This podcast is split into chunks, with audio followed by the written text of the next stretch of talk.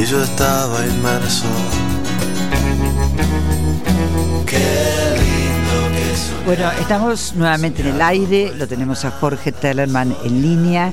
Es para mí un honor hablar con Jorge, que ha empezado la temporada con un do de pecho, arriba, arriba.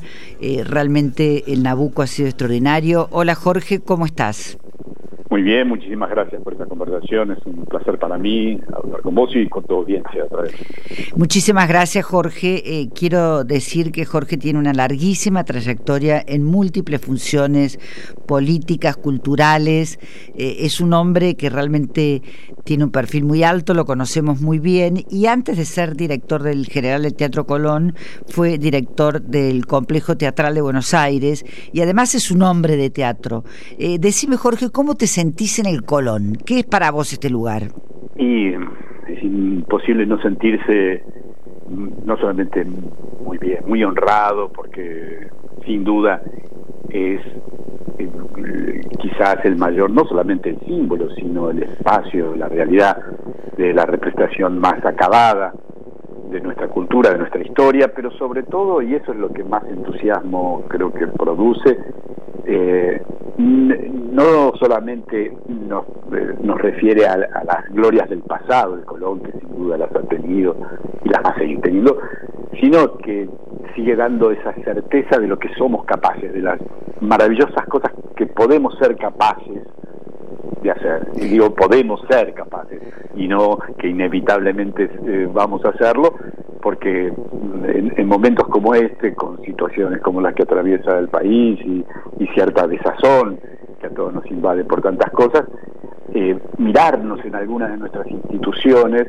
no solamente nos permite pensar en las buenas cosas que sucedieron, sino en las grandes cosas que podemos hacer, y el Colón queda eso, la, la, certeza de que somos capaces de hacer grandes cosas, pues recién en tu editorial, en tu comentario estabas hablando de las inmensas eh, eh, eh, virtudes que tienen las políticas educativas y por extensión las culturales en la formación de un pueblo y de una comunidad, hablabas del caso de Corea, pero también sin duda eso vale para cualquier comunidad y también para la nuestra, entonces estar quizás en el, en el mayor símbolo, en el espacio más representativo en ciertos aspectos, por su valor patrimonial, por lo que allí sucede, es un, más que un honor, es un gran desafío de poder estar a la altura de producir cosas para que el Colón siga siendo un lugar cada vez más abierto para más gente, que nos alimente individual y colectivamente nuestros mejores sueños. Qué lindo lo que decís, Jorge, y es cierto. Vos sabés que hay una cosa que es increíble, que siempre pensé en el Colón. Hay mucha gente a la que yo conozco y mucho, que se formó en el Colón, se formó yendo arriba al gallinero, a la entrada más barata. Eh, mejor lugar, digamos, al mejor lugar el que mejor se escucha, así que que no sea el, valor de la entrada un problema para ir a ese maravilloso lugar. Exactamente, y hay una cosa, te digo, que siempre pensé y que me parece curioso, que el Colón es el lugar donde lo más barato es lo que está más arriba. Exactamente. Eh, y, produce una... los mejores oídos, el, al menos para los conciertos sinfónicos, sin duda lo más arriba es lo más espectacular. Exactamente. Y vos sabés que la gente que viene de afuera, que nos visita, vos sabés que entre, entre el mundo diplomático hay casi como una anécdota que Buenos Aires es uno de los destinos más amados, entre otras cosas, por la temporada del Colón. Pero sin duda. O sea que la gente adora venir acá porque tiene esto que vos decís, que el Colón es un, es un centro de formación en todo sentido. Mm. Y, y me gustaría, a propósito de eso, porque me gustó mucho lo que dijiste, que no es solamente mirar para atrás, el teatro fundado en 1908, con esa magnificencia, con esa grandeza que lo convierte en considerado, lo dijo Kaufman, la mejor acústica del mundo. Eh, ¿Qué miramos para adelante? Que eso me encanta, porque también es un semillero, un semillero de formación, de público, de posibilidades creativas, como ha sido el Nabucco, que también mostró otra manera de hacer Verdi. Eh, ¿Cómo vemos para adelante, Jorge? Vemos así, porque el subrayo cada una de las palabras que decís. eh, ese es el lugar donde eh, el mejor desafío, me parece el más estimulante, es ver de qué forma cuidamos tanto las mejores tradiciones, es decir, generamos una tensión virtuosa entre lo, la tradición, pero también de la búsqueda de la innovación, de la contemporaneidad, pocos lugares en el mundo, no solamente en Argentina, y como bien decís, esta no es una argentinada de, habitual que a veces sacamos pecho de cosas que por ahí no son como creemos.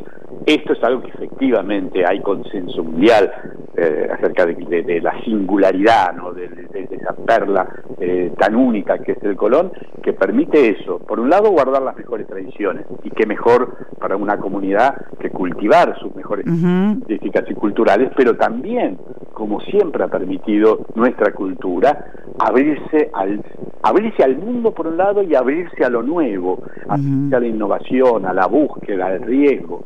Entonces, el gran desafío es, y me parece cuando presentemos la próxima temporada, que sucede habitualmente la presentación allí en octubre, noviembre, sin duda estarás allí y, a través tuyo eh, lo, sabrán tus oyentes, eh, veremos cómo eh, eh, una temporada que, sin duda recorre lo mejor de la tradición, pero se abre a la innovación, rescata muchos valores. A mí es muy importante eso que dijiste antes. Vamos a ver hacia adelante uno de los ejes con los que estamos trabajando es la vuelta, de qué forma muchos de esos talentos que se han formado en, nuestros teatros y que hoy afortunadamente recorren el mundo con sus creaciones, eh, tienen eh, un espacio para poder brindar desde esa, desde esa mirada que, tenemos nosotros.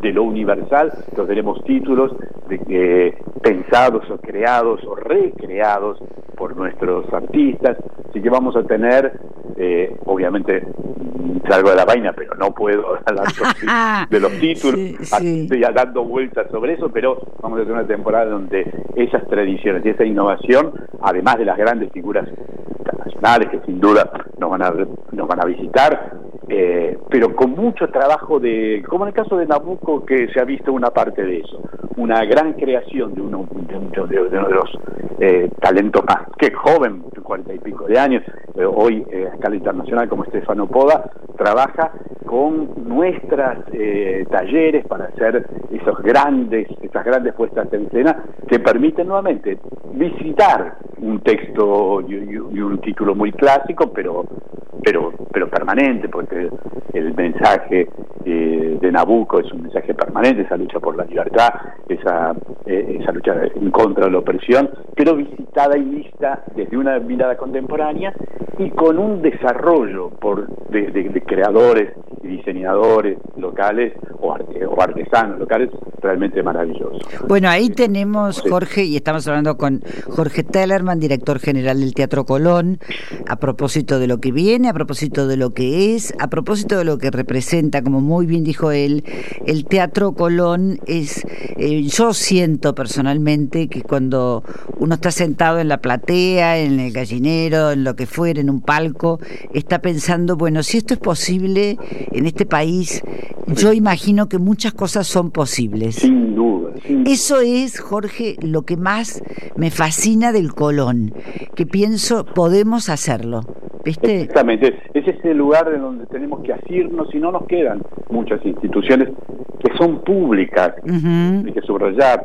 Es una invitación a que nos apropiemos, porque nos pertenece a cada una de cada una y cada uno de nosotros. Es un lugar público, nuevamente, que, que ilumina nuestro pasado, pero eso, eso es e, eso es en un, punto un orgullo melancólico. Y sí, está bien, pero no es ese el más importante, sino, como bien decías y antes comentaba, nos tiene que dar la certeza de lo que somos capaces. Claro, exactamente. Si con seriedad, si trabajamos, si nos formamos, si trabajamos con respeto a, a, la excelencia, si, si nos hacemos concesiones a esa excelencia y buscamos lo mejor y acudimos a lo mejor de nuestros artistas. Mira, en unos días se estrena una versión, hay un programa doble de ballet, que invito, va a ser maravilloso, dirigido por uno de nuestros grandes coreógrafos, Alejandro Cervera. Qué bien. Hace poco hicimos en el San Martín, bueno, recordabas en la introducción. Sí, claro, tuviste un rol fundamental en el San Martín, además. La directora allí, y, y, hay, habíamos hecho también una versión de un clásico, en ese, en ese caso de un clásico argentino de Nidero. En pocos días tenemos una, una versión de Alejandro Cervera de Carmen, Ah, sí, he visto los anuncios y los avances, qué importante. Algunos de los de, algunos de los ensayos me asomo, miro por por, por, por el vidrio del, del, lugar de ensayo y, realmente el, vestuario, la coreografía de Alejandro, el talento de nuestras bailarinas y bailarines.